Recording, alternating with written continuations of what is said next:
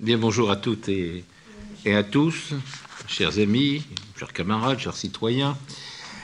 D'abord un mot pour euh, remercier le, patronage laïque d'avoir organisé cette réunion et d'avoir songé à, m'y associer à dialoguer avec vous.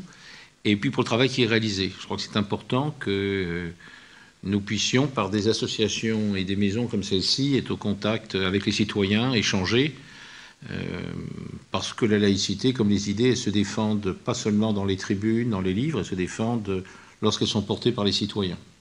C'est le travail que nous faisons au comité Laïcité République. Juste pour information, cette association a été créée au moment de la première affaire du voile. Vous vous souvenez certainement, cette affaire de Creil, lorsque des petites filles étaient arrivées au collège avec le voile et que le proviseur euh, leur avait dit Vous êtes mignonnes comme tout, mes chéris, euh, vous enlevez le voile quand vous rentrez à l'école et puis euh, vous le remettrez en sortant. bien sûr, ça avait fait un scandale. à l'époque, le Premier ministre, qui n'était pourtant pas un conservateur, plutôt que de prendre un décret qui aurait fait gagner 30 ans au pays, a préféré transférer au Conseil d'État le dossier et nous sommes allés de Karim Mansilla, comme je vais essayer de le montrer tout à l'heure. Et donc, euh, nous avons créé une association avec ceux qui avaient lancé, vous vous souvenez peut-être, les plus anciens, un appel dans le Nouvel Obs et qui avaient dénoncé ce Munich des consciences. C'était Régis Debray, c'était Alain Finkielkraut, c'était euh, Catherine Kinsler, c'était Elisabeth Badinter et c'était Elisabeth de Fontenay. Donc, avec eux et un certain nombre d'amis, nous avons créé le comité Laïcité République qui, depuis, s'est développé à des comités locaux et qui, pour faire simple, euh, milite pour une laïcité sans qualificatif. Pour ceux qui se demandent pourquoi cette expression, j'aurai euh, le loisir d'en parler dans quelques instants. Nous sommes donc ici parce que c'est l'anniversaire de la loi 1905. très curieusement, comme ça vient d'être dit, euh, il y a une trentaine d'années, on parlait peu de laïcité. Il y a 40 ans, on en parlait peu. D'abord parce qu'on considérait que globalement, les principes fondamentaux de la laïcité étaient acquis.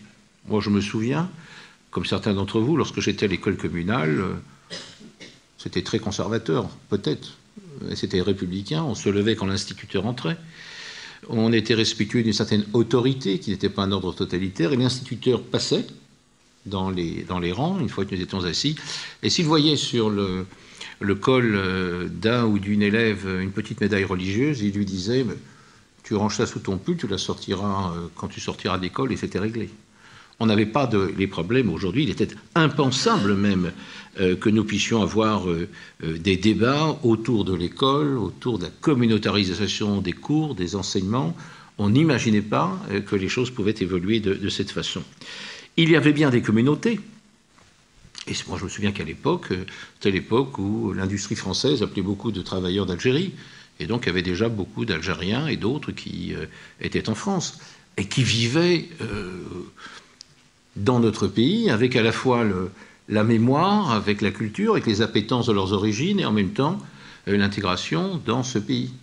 La plupart d'ailleurs des travailleurs algériens qui étaient salariés étaient syndiqués, souvent à la CGT. Et donc, par leur engagement politique, il y avait une intégration sociale.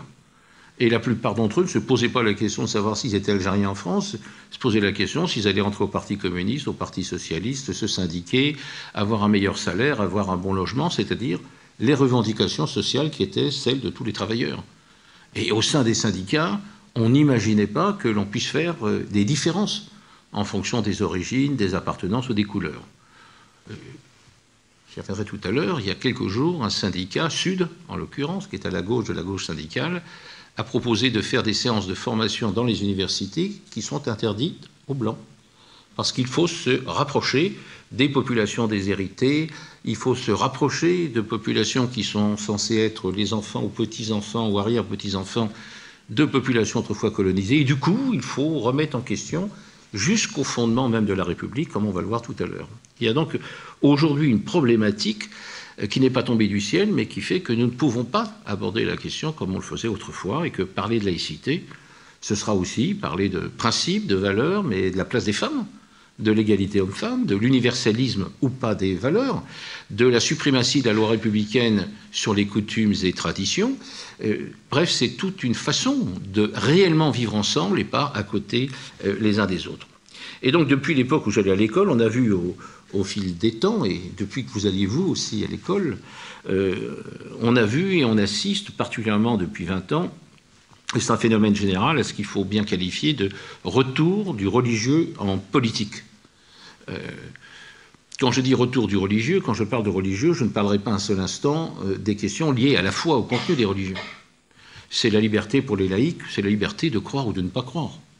Et les problèmes que nous avons aujourd'hui, ce n'est pas de savoir si le bon Dieu existe ou pas, s'il y a un paradis ou s'il n'y en a pas, s'il y a des péchés ou pas. Les problèmes fondamentaux sont les problèmes politiques que posent les religions en réinvestissant l'appareil d'État, les services publics, les entreprises privées, la rue, la famille, jusqu'à, pour certains, exiger de revoir les lois mêmes qui sont les lois globales euh, de la République. Donc on a assisté au retour du religieux, on le voit en, Russie aujourd'hui, hein. on voit la présence de l'Église orthodoxe, de l'antisémitisme qu'elle déploie. Euh, le président russe est euh, reçu dans la cathédrale de Moscou lorsqu'il est élu. Donc on revient à un système anarchique qui rappelle la politique des tsars ou euh, euh, du couronnement du roi dans, la cathédrale. On le voit en, Inde avec le développement à nouveau des religions et des affrontements permanents entre hindouistes et, musulmans. On le voit en Israël, où une minorité ultra-religieuse contribue à empêcher euh, des négociations de, paix. Et même si, je tiens à dire tout de suite, Israël est pour moi une des rares nations démocratiques de cette région du monde, le poids par un système électif proportionnel, le poids donc électoral des ultra-religieux est très fort et pèse aussi sur la vie politique euh, du pays. C'est le cas en Amérique du Sud.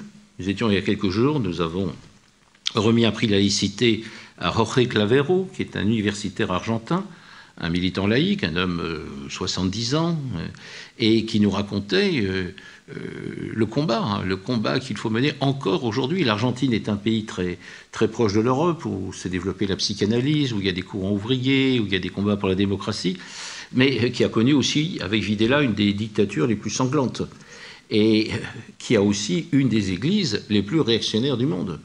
C'est une église qui a participé aux séances de torture euh, euh, lors de la, dictature. C'est une église qui rappelle euh, plutôt l'église franquiste de l'époque du général Franco et de la dictature en, Espagne. Et donc, il nous expliquait que depuis la dernière élection, on assiste à un retour en force du religieux avec tous les problèmes sur la contraception, sur l'IVG, voilà. même s'il y a des avancées. Par exemple, le mariage homosexuel est relativement possible en Argentine, mais il y a une pression de l'Église dans tous les domaines qui touchent à, la vie quotidienne. Pour prendre de nombreux exemples, je veux juste montrer que ce que je vais évoquer qui se déroule en, France euh, se déroule aussi de façon mondiale et nous pose le problème. On pensait que les religions avaient trouvé leur place, qu'elles s'adressaient à des fidèles, et elles ont parfaitement le droit de le faire. Et chacun a le droit, encore une fois, de croire ou de ne pas croire, mais que le cordon ombilical avait été globalement coupé avec la vie politique certes en tant que courant d'idées, au même titre que des associations laïques. Euh, les églises ont droit d'avoir une opinion sur le sujet, mais on pensait qu'elles ne se mêlaient plus, c'est exagéré, mais beaucoup moins qu'autrefois de la vie politique. Or, aujourd'hui, on voit le réinvestissement euh, des euh, églises, que ce soit directement en exerçant des pressions sur les pouvoirs politiques, ou que ce soit, par exemple, en France, dans les comités nationaux d'éthique. J'étais il y a quelques jours en Suisse avec le professeur Ansermet, que certains connaissent peut-être, qui travaille sur les questions d'identité liées aujourd'hui aux, aux nouveaux développements, aux révolutions technologiques et biologiques. Hein, sur la création de la vie, sur le choix du sexe, sur le changement de sexe. Cela pose des problèmes psychologiques terribles sur lesquels travaillent des, thérapeutes. Hein. Comment, traiter les enfants qui sont dans ce cadre-là, les familles, les enfants de couples monoparentaux. C'était des libertés, oui, euh, en même temps, ça pose des problèmes psychologiques. Donc, ils travaillent sur ces sujets en amont du travail des parlementaires. Il est suisse, mais participe au comité d'éthique à Paris, et il me disait combien un certain nombre de gens qui siègent dans ces comités, qui sont des gens compétents, sont sous l'influence des églises et, euh, par exemple, ont empêché sous Nicolas Sarkozy, sous la présidence de Nicolas Sarkozy, d'adopter la révision des lois bioéthiques qui étaient pourtant indispensables pour que la France conserve euh, son positionnement euh, mondial, car nous avons la chance d'avoir des chercheurs de très haut niveau, mais qui se trouvaient empêchés. Et on arrivera l'année prochaine, en 2018, à la nouvelle négociation de ces lois bioéthiques, et je peux vous dire que les rapports de force sont à nouveau très forts, ils se déroulent dans l'ombre, mais les églises sont très omniprésentes en amont des élus qui sont là pour faire la loi. Alors depuis le temps que j'allais à l'école, il y a cela.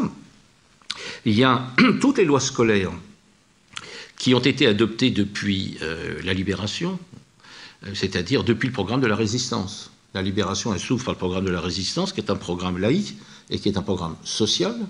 Et euh, au fur et à mesure, je, vais faire la version courte, mais une série de lois, euh, les lois Germer et d'autres lois, les enseignants qui sont là, ou les anciens enseignants le, savent bien, jusqu'aux lois Karl, adoptées euh, à la fin du, quinquennat de Nicolas Sarkozy. Ne pensez pas que je lui en veux à lui spécialement, je vais, je vais en servir tout le temps à d'autres tout à l'heure. Mais euh, on assiste à, la fin du, quinquennat de Nicolas Sarkozy à l'adoption de la loi Carl. La loi Carl, c'est quoi? C'est une loi qui fait qu'aujourd'hui, l'État finance à parité l'enseignement public et l'enseignement privé. Alors que euh, la loi de 1905, dont nous parlerons tout à l'heure, dit clairement, article 2, que la République ne reconnaît ni ne salarie aucun culte. Donc on est dans le contournement systématique, on est aujourd'hui à parité, et on sait bien que ces écoles privées sont à 95% catholiques, et qu'elles ont parfois de meilleurs résultats parce qu'elles sélectionnent les enfants euh, à l'entrée, donc on se trouve dans un système totalement hypocrite. on en parle peu, mais c'est un des, euh, un des des miroirs qui nous reflètent la pression de plus en plus forte euh, aujourd'hui des euh, églises, des clergés euh, sur la vie politique. On a eu la bataille des, lois bioéthiques. Il a fallu, on l'a oublié, aujourd'hui les jeunes ne s'en souviennent pas, que les batailles autour du contrôle des naissances, de l'IVG, autrefois du divorce, autrefois de l'égalité homme-femme, mais c'est pas si vieux que ça. Hein le vote des femmes en France, et comme le droit de vote est quand même euh, très, très récent. Et puis euh, le mariage pour tous, on a vu à chaque fois s'élever contre ces avancées euh, le lobby ou l'association des lobbies religieux. Dans le mariage pour tous, on a vu les catholiques intégristes avec les musulmans intégristes manifester ensemble contre la possibilité pour des gens du même sexe de se marier. Tout cela accompagne la montée en puissance d'un courant communautariste. Alors quand je parle de communautarisme, je vais tout de suite préciser, les mots sont très importants, qu'il ne s'agit pas d'être contre les communautés. Les communautés, il est normal que euh, les gens se retrouvent, comme disait Goethe, par affinité élective. Que euh, des euh, Portugais qui vivent à Paris et qui assument souvent des entretiens de, maisons, de conciergerie, se retrouvent ensemble pour manger portugais, pour échanger des expériences, pour faire la fête parce que ça leur fait plaisir et qu'il y a un atavisme, qui irait à l'encontre? Que des gens se retrouvent euh, parce qu'ils sont euh, juifs, euh, parce qu'ils sont musulmans, parce qu'ils sont francs-maçons, se retrouvent par affinité, se retrouvent dans un parti que nous nous retrouvions aujourd'hui. Nous sommes une communauté ce soir de gens intéressés par la laïcité avec qui nous allons débattre. C'est normal qu'il y ait des communautés. Mais le problème se pose depuis que les communautés prétendent faire adapter la loi, obtenir des dérogations à la loi commune, voire transformer la loi afin que la République s'adapte à une façon de vivre, à une façon d'être, c'est l'essentialisme. Je donnerai des exemples tout à l'heure pour montrer combien nous sommes dans une phase qui n'est plus les communautés, encore une fois, qui ne pose aucun problème, mais qui est le communautarisme, dès lors que des femmes et des hommes, parce qu'ils ont par exemple la même religion, considèrent qu'il faudrait euh, peut-être mettre en cause le principe d'égalité homme-femme. Alors ne pensez pas que c'est un truc ultra réac, c'est un rapport, un rapport TUO, qui a été mis sur le site du Premier ministre sous le quinquennat de François Hollande, vous voyez, il y en a pour tout le monde, et euh, à l'époque où mon ami Jean-Marc Ayrault, parce que c'est un monsieur très bien par ailleurs, euh, a accepté de publier ce rapport financé sur fonds publics et qui disait que, bah, bien évidemment, euh, il faut penser que les lois peuvent s'appliquer différemment en fonction de l'origine des gens. Il faut comprendre l'origine des gens. Il faut donc adapter la loi. Et l'expression dans le rapport était d'aller vers une citoyenneté à géométrie variable. C'est-à-dire si on était originaire d'Algérie, si on était originaire euh, d'Afrique noire, si on était originaire euh, des de chez les Esquimaux, si on était originaire d'Inde, peut-être de Corse, eh bien, il fallait que la loi puisse s'adapter, c'est-à-dire que chaque individu était renvoyé au déterminisme de ses origines. On est dans un système aujourd'hui qui montre combien le processus de communautarisation est largement avancé. On assiste à une montée en force du retour d'une nouvelle censure. à Londres, on vient d'interdire une campagne d'affiches qui reprenait le thème d'une des peintures d'une femme nue de Egon Schiele, parce que euh, les églises sont intervenues pour qu'on n'expose pas euh, cette affiche. À quand, quand va-t-on à nouveau interdire euh, au, musée d'Orsay la naissance du monde, l'origine du monde? Dont vous savez que c'est une super peinture d'une femme ouverte et qui montre sa nudité et en même temps montre la vie, la vie naît. Bien, on est dans une phase où en même temps on assiste à la télé à une immense violence, à des films euh, d'enlèvement d'enfants, de violence, de viol, et en même temps, l'art et les règles de vie sont soumis à un retour, je dirais, euh, d'une pudeur qui est le fruit du travail des évangélistes américains, qui représentent un immense danger aux États-Unis, mais qui représentent aussi un immense danger euh, dans nos banlieues, au même titre que l'islamisme dont je parlerai, ou qui représente par exemple un immense euh, danger dans des pays comme la Birmanie, où le conflit dont vous avez entendu beaucoup parler, dont euh, les musulmans sont les victimes, ne les oppose pas qu'aux bouddhistes birmans, ils les occupent aussi, ils sont souvent instrumentalisés par des sectes évangéliques qui elles-mêmes sont souvent instrumentalisées par des services secrets occidentaux. Euh, regardez de l'autre côté de l'Atlantique qui tout cela peut, servir. Donc on est, on est globalement dans, dans, un contexte qui n'est plus du tout celui euh, que nous avions les plus anciens il y a quelques décennies. Nous sommes aujourd'hui dans un monde qui, de revendications différentialistes. Avant, le, le travailleur algérien ou sénégalais dont je parlais tout à l'heure pour parler de ceux qui sont dans la francophonie, euh, ils avaient un souhait et on se battait. Pourquoi? Ben, Pour qu'ils soient citoyens, pour qu'ils puissent vivre comme les autres, avoir un logement, un travail décent, un salaire, vivre leur foi s'ils en avaient une, mais personne n'avait l'idée de se battre pour qu'ils aient des dérogations à la loi commune, pour qu'ils aient un droit coutumier particulier. On était dans un ensemble d'intégration. Alors, ça a été plus ou moins bien fait, il y a eu beaucoup d'injustices, il y a une exploitation sociale, on pourra en parler si vous voulez, mais globalement, l'idée était de s'intégrer à la nation française. Aujourd'hui, quand vous parlez d'intégration, vous êtes un facho. Vous voulez éliminer les cultures d'origine. Mais personne n'interdit à quelqu'un en France de parler breton ou corse dans sa vie euh, quotidienne. Personne n'empêche quelqu'un d'avoir des particularismes. Personne n'empêche quelqu'un d'un couple de vivre en, monogamie ou de vivre avec des amants et des maîtresses en polygamie. Nous sommes libres de choisir notre vie parce que la République nous garantit la liberté de conscience. Aujourd'hui, ces principes sont culturellement contestés. Et avec des exemples quotidiens, j'ai parlé de la nouvelle censure, je voudrais parler aussi du racialisme. Le racialisme, c'est ce que je disais tout à l'heure ce sont ces, formations de Sud qui sont interdites euh, aux Blancs, euh, euh, qui sont ouvertes aux femmes blanches à condition qu'elles portent le voile. On est dans un monde à l'envers où l'on marche sur la tête.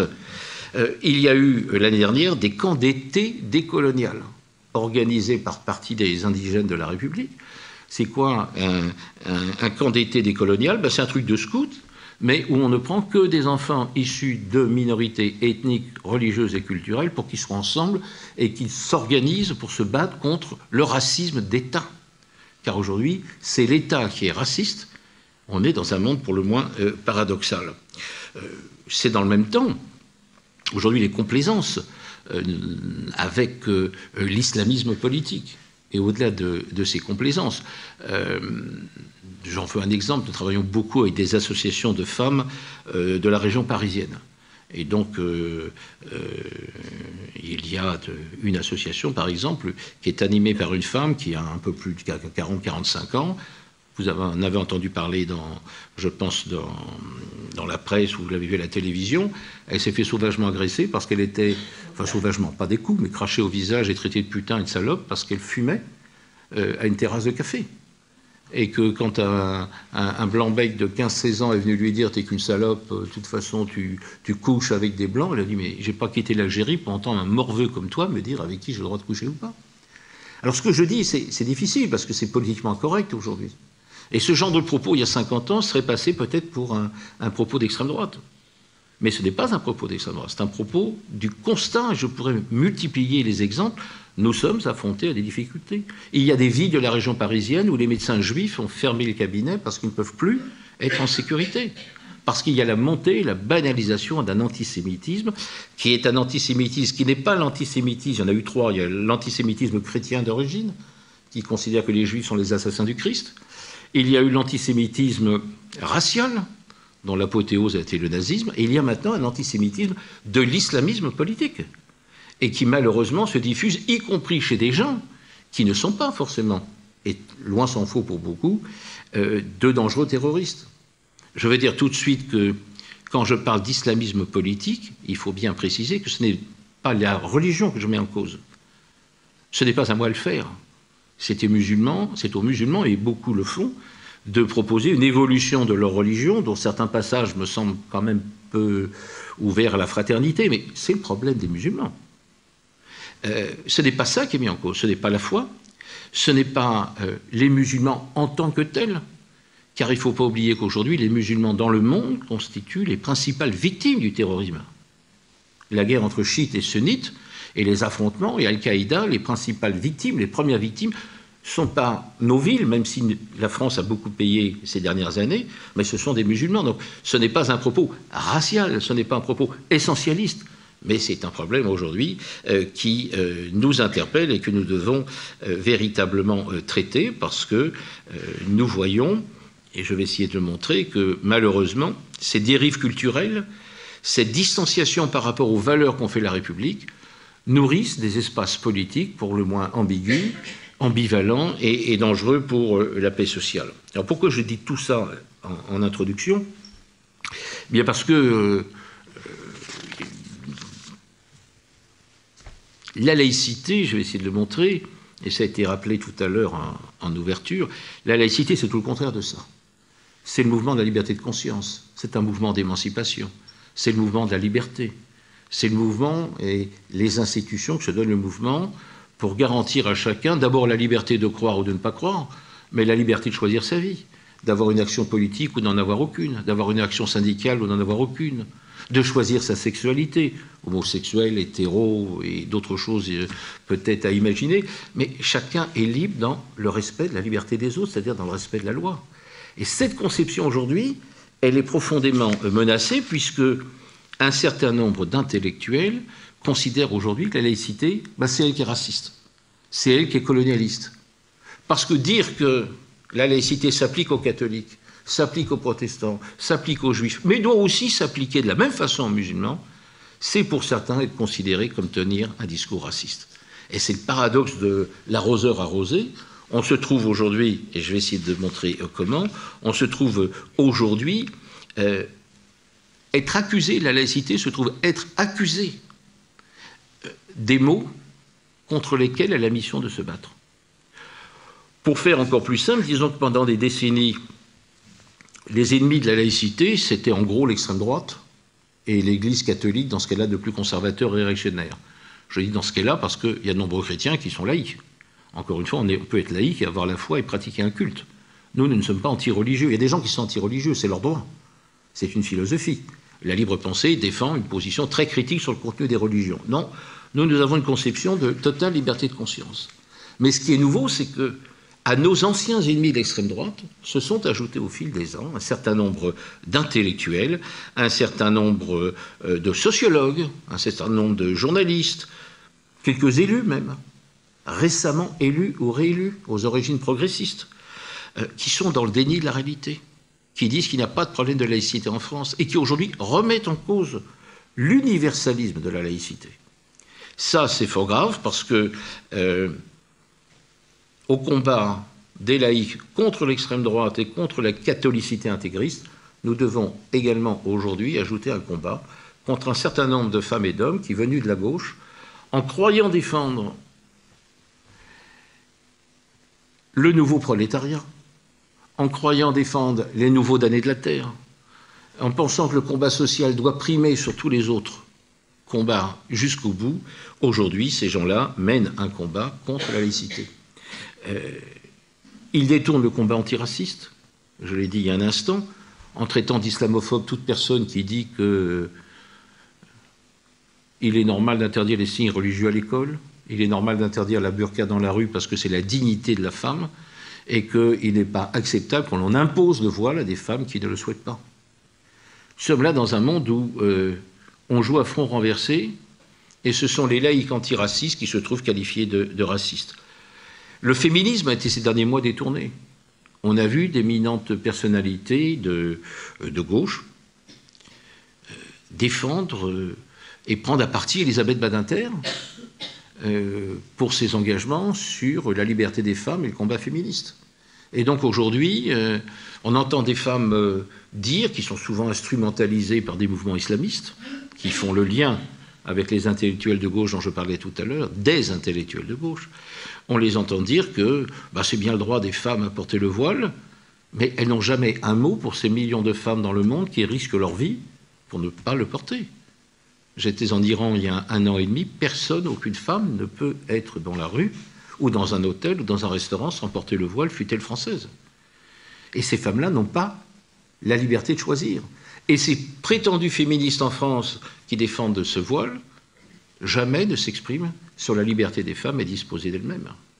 On est donc dans un système à front renversé, le, racialisme, l'antiféminisme, et je le disais tout à l'heure, la montée d'un antisémitisme où c'est quand même en France qu'on a vu et entendu ces dernières années, dans des cortèges militants, moi je comprends, euh, enfin j'accepte que des gens puissent manifester euh, contre la politique israélienne, euh, pour défendre le communautarisme, mais c'est en France qu'on a entendu des slogans mort aux juifs se balader dans les rues de Paris et sans qu'il n'y ait ni poursuite.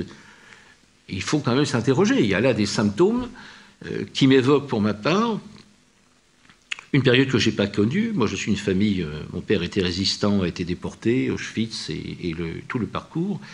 Et je me suis toujours demandé euh, comment cette France qui a accepté Pétain n'a-t-elle pas vu monter cette tentation totalitaire? Alors certes, je pense que l'invasion allemande a contribué totalement à la déstabilisation de la République, mais il y avait quand même des symptômes, il y avait des clignotants, il y a eu des compromissions, il y a eu des aveuglements, il y a eu une cécité.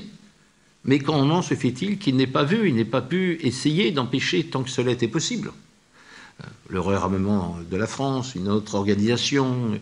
Peut-être des choses étaient-elles faisables. Aujourd'hui, je sens qu'il y a plein de symptômes de ce type qui nous alertent de la montée de danger, de l'affrontement prévisible des communautés entre elles, de menaces sur la paix sociale. Euh, voilà pourquoi je pense aujourd'hui que euh, nous sommes dans une confusion et qu'il faut euh, réfléchir au fond sur la laïcité et essayer de lui trouver les débouchés politiques. Parce que cette montée à gauche de, euh, ces revendications communautaristes, elles viennent de loin, elles viennent euh, de, je dirais, du combat pour la différence.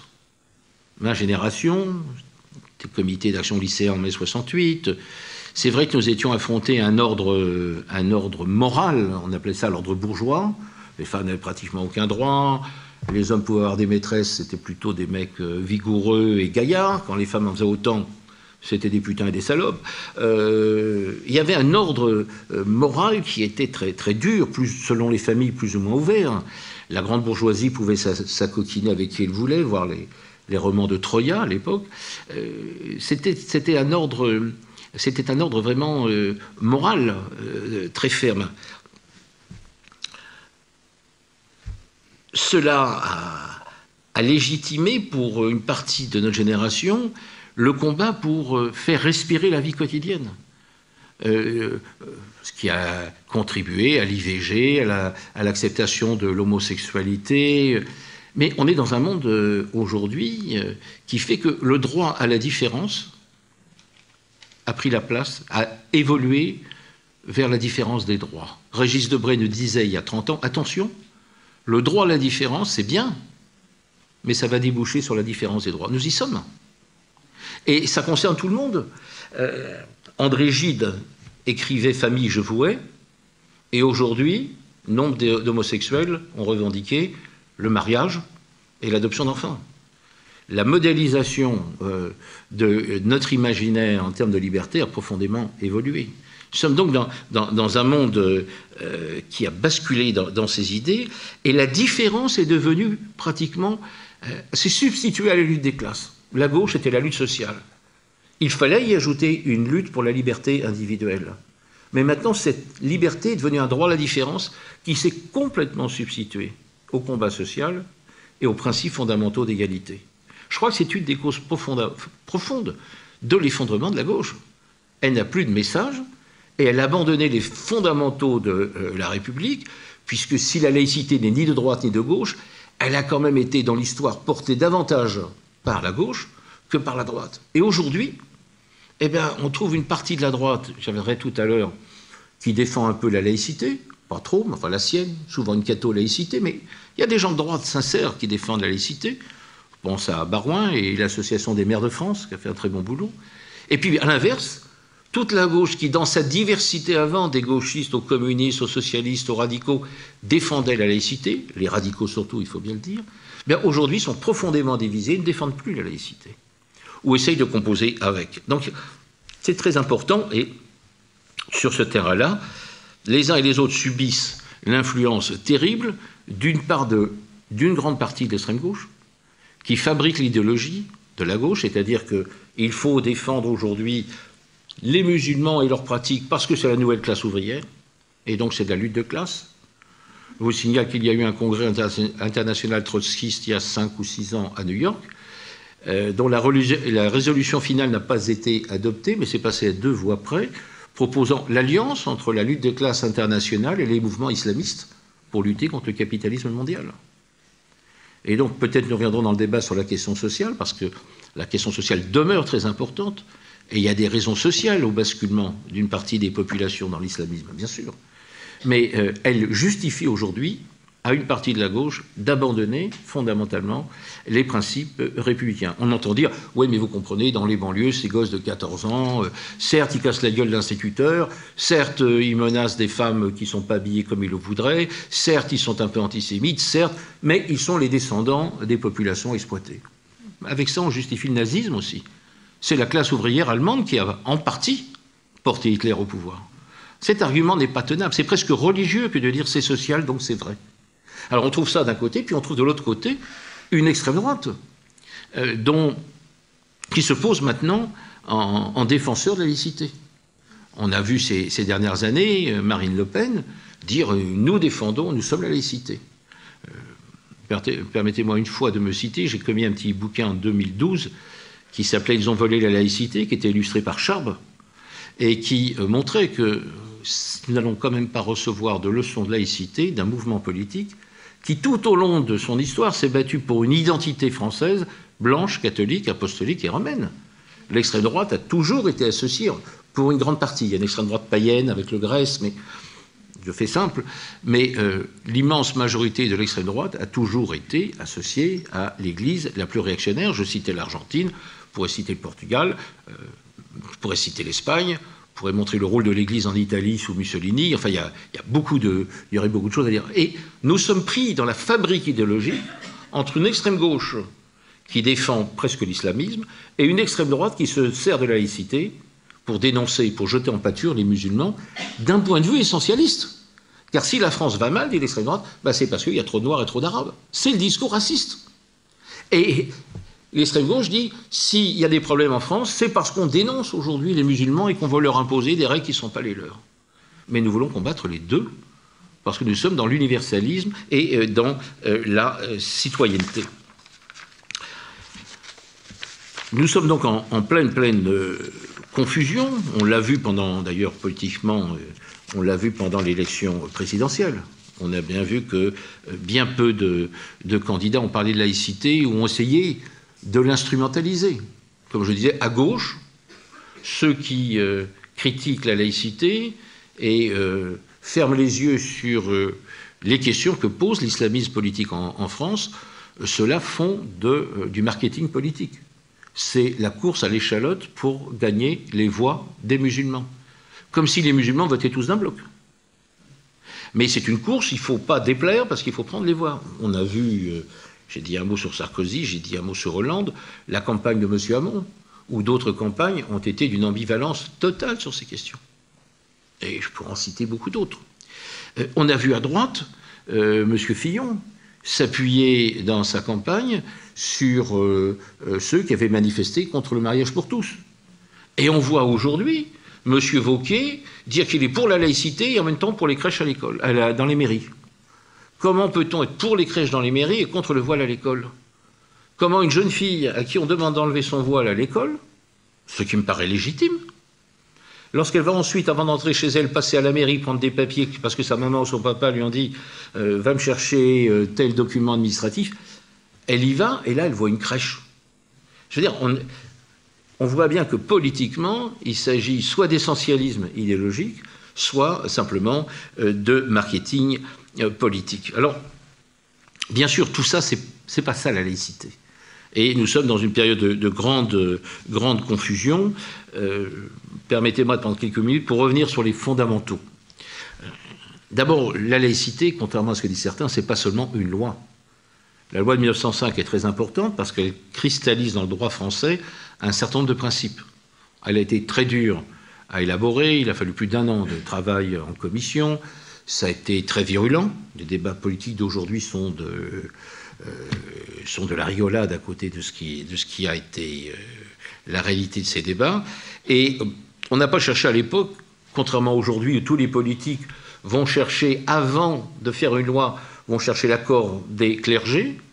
À l'époque, euh, les députés, quand ils se sont mis d'accord, ont voté la loi, et tous n'étaient pas athées, parce que la laïcité, ce n'est pas l'athéisme, c'est la liberté de conscience, et tous ont néanmoins été excommuniés par l'Église. Donc il a fallu beaucoup de courage aux anciens pour faire passer une loi de, ce type. On a l'impression que ça manque un peu d'audace aujourd'hui. Par exemple, lorsque 90% euh, des Français sont favorables à une loi euh, autorisant la, euh, la liberté de conscience en matière de fin de vie, c'est-à-dire le droit à mourir dans la dignité si on le souhaite. Il ne s'agit pas de tuer tous les vieux dans les hôpitaux pour rentabiliser les hôpitaux. Il ne s'agit pas de, tuer tous les enfants euh, dont on n'est pas sûr qu'ils vont avoir une longue vie parce qu'il faut rentabiliser les nurseries. Mais il s'agit de gagner un nouvel espace de liberté. 90% ben, des Français y sont favorables. François Hollande a fait un tout petit pas pour aménager les lois Leonetti, mais euh, j'espère que personne d'entre vous n'est confronté à ces problèmes. Un jour ou l'autre, on a des parents, on a des amis, vous allez dans les hôpitaux et vous voyez ce que c'est, la réalité de ces espaces de fin de vie. Et personne ne veut légiférer. J'ai organisé un colloque à l'Assemblée nationale il y, a, trois semaines sur le thème. Euh, nous avons fait parler une, ancienne ministre euh, de la Santé belge et puis un, un, médecin suisse. Comment se fait-il que deux pays pas laïques, comme la Belgique et la Suisse, acceptent le principe du droit à mourir dans la dignité et que nous, qui sommes une république laïque, plus laïque que moi tu meurs, on n'est pas capable de rendre la question du droit à mourir dans la dignité comme une liberté acquise pour ceux qui le souhaitent. On voit bien combien ces, pressions sont, lourdes, et donc la laïcité, c'est l'émancipation. Et c'est un mouvement qui vient de loin, qui vient probablement en partie de la Grèce antique. Je n'ai pas le temps de développer, mais il y a des auteurs, il y a des textes fondamentaux euh, dans, dans, la Grèce antique. Il y a Ensuite, euh, aux limites de la catholicité, un certain nombre d'auteurs, euh, la Mirandole et de nombreux autres. Il y a la réforme, car la réforme est aussi, même si dans ses thèses, euh, Luther est un sinistre antisémite que vient d'ailleurs de condamner la Fédération protestante de France, ce qui n'est pas à rien quand même, il y a dans les thèses de Luther l'affirmation que la parole du pape n'est pas infaillible. Mais il faut se souvenir que c'est l'époque où on met sur le bûcher les gens qui osent affirmer que la Terre est ronde. C'est euh, sur le bûcher qu'on met ceux qui disent que euh, la Terre n'est pas au centre de l'univers. C'est-à-dire c'est une période où euh, toute la société, dans son pouvoir politique, le roi est couronné à Reims et fait des miracles. C'est-à-dire qu'il est là parce qu'il représente la réalité éternelle et la volonté de Dieu. On est dans un monde qui se pense comme la réalité de Dieu. Et euh, jusqu'à la Révolution française, par exemple, un exemple, il n'y a pas d'état civil, comme ce fut le cas au Portugal jusqu'à la Révolution des œillets. C'est-à-dire que quand on naît et quand on meurt, quand on se marie, on va devant un état civil qui est celui de l'Église. Et si on n'est pas catholique, si on est protestant, on va se faire enterrer dans des cimetières à côté quand ils sont autorisés. C'est pourquoi les Juifs vivent aussi en communauté, en dehors du respect de règles spécifiques de vie. On est dans un monde où tout l'imaginaire du monde est tenu entre les mains de l'Église. Et donc lorsque les Lumières arrivent avec euh, tous les penseurs que, vous connaissez, les Voltaire, les, Diderot, les, d'Alembert, euh, les Dolbach, eh bien, euh, ceux-ci font naître une idée qui est une idée ultra minoritaire, qui est l'idée que désormais les femmes et les hommes vont devoir être libres et égaux en droit. C'est pas formalisé comme ça chez tous les philosophes des Lumières. D'ailleurs, très peu imaginent la République. Ils se sont beaucoup inspirés des Lumières anglaises qui ont eu lieu un siècle plus tôt, mais où déjà émerge l'idée de l'émancipation? L'idée que chaque femme et chaque homme doit pouvoir penser par soi-même. Et euh, cette idée, elle est reprise et développée par les Lumières, et elle va se concrétiser dans la Révolution française. Car le fondement de la Révolution française, c'est de renverser l'ordre pyramidal du monde. La société d'Ancien Régime, c'est une pyramide, il y a Dieu, il y a le roi, et pour le reste, chacun est déterminé. Chacun est déterminé par sa naissance. Si vous êtes fils de paysan, vous êtes paysan arrivé à la terre. Si vous êtes fils de bourgeois ou commerçant, euh, vous êtes au village et vous serez commerçant toute votre vie. Si vous êtes aristocrate, par le sang et par la pureté du sang, la noblesse, vous resterez privilégié toute votre vie sans avoir besoin de travailler. C'est cette conception aristotélicienne que la Révolution met en place. Et ceux qui étaient des sujets de Sa Majesté vont devenir des citoyens de la République. C'est-à-dire que par la Révolution, désormais, quelle que soit la couleur de la peau, quelle que soit la religion, quelles que soient les conceptions philosophiques, quel que soit le sexe, même si la République a mis bien longtemps pour concrétiser ses principes, mais intellectuellement et philosophique, la Révolution française, c'est la naissance du citoyen, c'est la naissance de l'universalisme, c'est la naissance de l'idée que nous sommes tous libres, égaux en droit. Et la République se moque éperdument de savoir euh, euh, si vous êtes grand ou petit, si vous êtes homme ou femme, si vous êtes chauve ou chevelu, si vous êtes homo ou hétéro, si vous êtes blanc, noir ou rouge, si vous êtes homme ou femme. La République ne reconnaît que des femmes et des hommes libres et égaux en droit. Ben, c'est ça qui est en train d'être mis en question. Et qu'il l'est parfois par des intellectuels de gauche, qui considèrent que ce qui prime aujourd'hui, c'est la culture des origines, c'est le droit à la différence, c'est la contestation de l'universalisme euh, républicain. Ça va se traduire, je fais vite parce que l'heure tourne, mais ça va se traduire euh, par différentes lois, ça va se traduire euh, pendant la commune.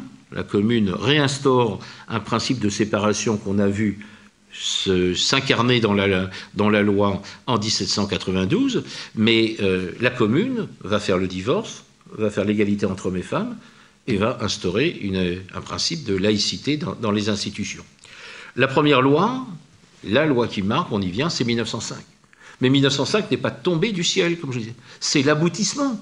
Nous sommes dans une chaîne humaine. Et nous devons beaucoup nos libertés à ceux qui, au péril de leur vie, sont parfois montés sur des bûchers, ont été soumis à l'Inquisition, dont les ouvrages ont été brûlés. Je vous rappelle que euh, le chevalier de la Barre, vous savez, c'est euh, ce jeune homme qui refuse euh, de se décoiffer devant une procession religieuse. Il est arrêté, il est écartelé, il va être brûlé en place publique, il est défendu par Voltaire, et qu'est-ce que l'Église fait mettre sur le bûcher? Non seulement le corps écartelé du pauvre chevalier de la barre, mais le traité philosophique de Voltaire. C'est ça l'Ancien Régime. Et donc, quand on parle de valeurs et de principes et d'universalisme, et tout, à l'heure dans mon propos liminaire, je montrais combien est périlleuse cette dérive qui remet en cause ces principes, ben, ce sont les colonnes essentielles sur lesquelles repose l'édifice républicain, même si on pourra montrer que cette question ne peut pas se séparer de la question sociale, qu'il a fallu se battre pour des acquis sociaux, qu'il n'y a pas de république laïque si elle n'est pas en même temps sociale. Je ne peux pas tout traiter, parce que sinon je ferais comme Fidel Castro, je vous parlerai 4 heures, mais je pense que euh, vous ne le souhaitez pas et moi non plus, et il faut qu'on ait un moment de débat, mais ce sont euh, ces principes euh, fondamentaux. Alors, on a assisté depuis, je le disais tout à l'heure, à la remise en cause petit à petit de ces principes. Et nous avons livré quelques batailles que nous avons perdues. Et dans ces batailles, ce sont des batailles culturelles. Moi, je, je, dans ma, ma, fidélité à quelques auteurs de ma jeunesse, je reste fidèle à Gramsci. C'est-à-dire que je pense, comme lui, que euh, les batailles politiques ne peuvent être gagnées que si elles sont précédées, ne peuvent être démocratiquement gagnées que si elles sont précédées de batailles culturelles. Il faut d'abord avoir la force des idées. Et nous avons perdu en partie ces 30 dernières années la bataille des mots. je donne quelques, exemples. Euh, le mot libéralisme se substitue facilement au mot liberté. La liberté de faire ce que je veux, la liberté d'investir, la liberté de faire de l'argent. C'est pas ça la liberté. La liberté, c'est pas la belle liberté du gosse qui dit je fais ce que je veux. Dans la philosophie des Lumières, la liberté, elle est associée à l'idée de responsabilité. La responsabilité de ses actes. Il y a une éthique de la liberté. C'est pas la loi du plus fort. Revoir La Fontaine qui dit des choses qui ne s'adressent pas qu'aux, jeunes enfants. Le mot égalité, on ne parle plus d'égalité des droits. On parle d'équité. Marx parlait d'équité en disant que euh, l'égalité, la satisfaction euh, euh, des besoins de l'ensemble des citoyens se fera selon les besoins au stade final du communisme. Mais entre-temps, il disait qu'il faut passer par une phase où chacun doit avoir la même chose que les autres en droit. Aujourd'hui, on voit que le mot équité, c'est qui, est un mot qui peut être juste, parce que ne faut pas un égalitarisme. Il y a un domaine, on l'évoquait tout à l'heure en discutant, c'est le domaine de la progressivité des impôts. Nous ne payons pas les mêmes impôts. Donc, mais le système qui est mis en place est un système qui est plus ou moins, même s'il y a beaucoup de dérogations, mais plus ou moins équitable. C'est-à-dire qu'on accepte l'idée que chacun paye en fonction de ses revenus. Je ne parle pas de ceux qui truandent, mais globalement, on peut conjuguer le principe d'équité avec l'égalité, à condition que ce ne soit pas au détriment du principe d'égalité. Parce que nous sommes tous différents ici. Je vais prendre un exemple. On, sort et il fait froid, on va se réchauffer, on va faire un 100 mètres. Il y a peut-être des, jeunes athlètes, même si je vois que la moyenne d'âge n'est pas très jeune, mais n'y voyez pas une critique, je me mets dedans. On va faire un 100 mètres. Certains, donc, jeunes et dynamiques, vont faire le 100 mètres en 10 secondes. D'autres vont faire comme moi, on va s'arrêter à la terrasse de café en face, on va boire un pastis, on va arriver dans une demi-heure. Au nom de quoi celui qui fait le 100 mètres en 10 secondes devrait-il avoir des droits différents? Au nom de quoi certains, parce qu'ils sont plus forts, plus musclés, plus intelligents, devraient-ils avoir des droits supérieurs à des individus qui sont différents? C'est exactement le contraire. C'est parce que nous sommes différents que nous devons avoir un État qui nous garantisse l'égalité des droits. Le droit à la différence était une notion qui vient de l'extrême droite. Elle a été mise en avant dans les années 70 par un groupe d'extrême droite qui s'appelait le GRES, le groupe de recherche et d'études des civilisations européennes, dont le président est M. Alain Benoît, qui continue d'aller faire des conférences à Sciences Po, comme si c'était un gentil monsieur tranquille. Pourquoi ont-ils réhabilité le droit à la différence? Parce qu'à l'époque, ils se battaient en faveur du système racial et de l'apartheid de l'Afrique du Sud. Et ils voulaient légitimer la différence. Et donc ils disaient, mais blanc et noir, nous sommes différents, nous naissons différents. Et c'est donc normal que nous ayons des droits différents. Et face à ça, nous disions et nous disons, nous naissons différents, nous avons des apparences différentes. Mais c'est parce que nous sommes différents que la République et la laïcité nous garantissent l'égalité des droits entre tous. Toute cette problématique, c'est un peu complexe, j'en conviens, mais toute cette problématique est complètement inversée aujourd'hui dans, le combat euh, politique. C'est le cas du mot république. Moi, je sais ce que c'est qu'une république mais quand elle était populaire à l'époque des dictatures staliniennes ou quand elle est islamique en Iran, elle n'a rien de républicain. Eh bien, cette bataille des mots, nous l'avons perdue, nous l'avons perdue sur la laïcité. Nous l'avons perdue sur la laïcité parce que nous avons un certain nombre de bonnes âmes et de moins bonnes qui ont voulu lui affubler un qualificatif. Et donc, il y a euh, une trentaine d'années, certains ont dit bon, ben, la laïcité est un peu ringarde. Hein. L'Église, elle n'est pas ringarde de dire la même chose depuis 2000 ans. Mais la laïcité, elle était ringarde depuis 1905. Donc il fallait une nouvelle laïcité. Il fallait une laïcité moderne. C'est le mot qu'emploie le pape actuel. Il faut une laïcité moderne. Euh, certains parlaient de laïcité ouverte. Monsieur Bobéro, qui est pourtant euh, étiqueté comme laïque, parle de laïcité concordataire.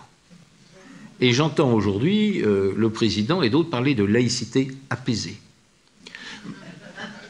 Moi, je sais que chaque fois qu'on ajoute un qualificatif à un mot, c'est pas pour lui rajouter du sens, c'est pour lui en enlever. prendre un autre exemple pour euh, relâcher un petit peu la tension. S'il vous arrive, et j'espère que ça vous arrive à tous, de dire à quelqu'un je t'aime, ça fait sens quand même. Ça fait sens, je t'aime. Ça dit des choses au-delà des mots. Vous rajoutez un petit mot, je t'aime bien.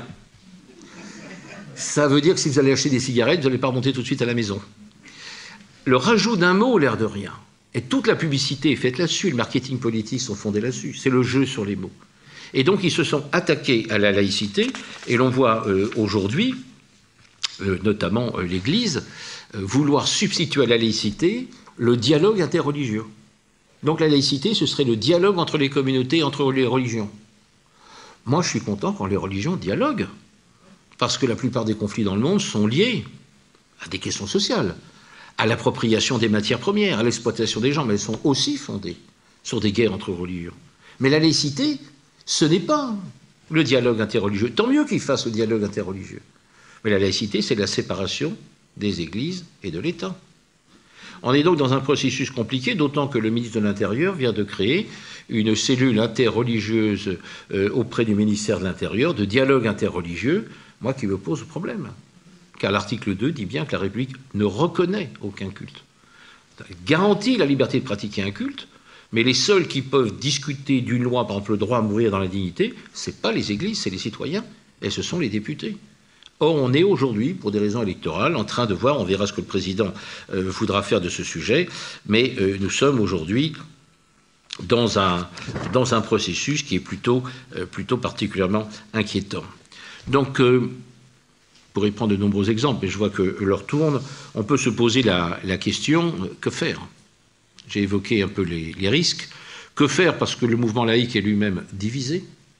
Une partie des associations laïques contribue au discours visant à traiter euh, d'islamophobes ceux qui disent que euh, la laïcité s'applique aussi aux musulmans et euh, ont parfois accompagné ou été compagnons de route de ces journalistes, je pense à Mediapart pour ne citer que cela, qui au lendemain des attentats de Charlie Hebdo ont dit qu'il n'était pas Charlie, et puis petit à petit le courant est monté, et si vous voulez on reviendra sur ce sujet dans, dans le débat, je ne veux pas le développer, mais la polémique ces dernières semaines entre Charlie Hebdo et, Mediapart sur la place de Tariq Ramadan. Je ne parle pas de ces frasques sexuelles car même lui a le droit à la présomption d'innocence, même s'il y a des témoignages accablants, mais je ne veux pas aborder le problème par ce bout-là, donc je le cite pour qu'on ne le mêle pas au, débat, mais nous sommes aujourd'hui euh, affrontés à une alliance entre certains intellectuels et certains islamistes euh, qui posent véritablement euh, les questions que j'ai évoquées il y a un instant. Alors que faire?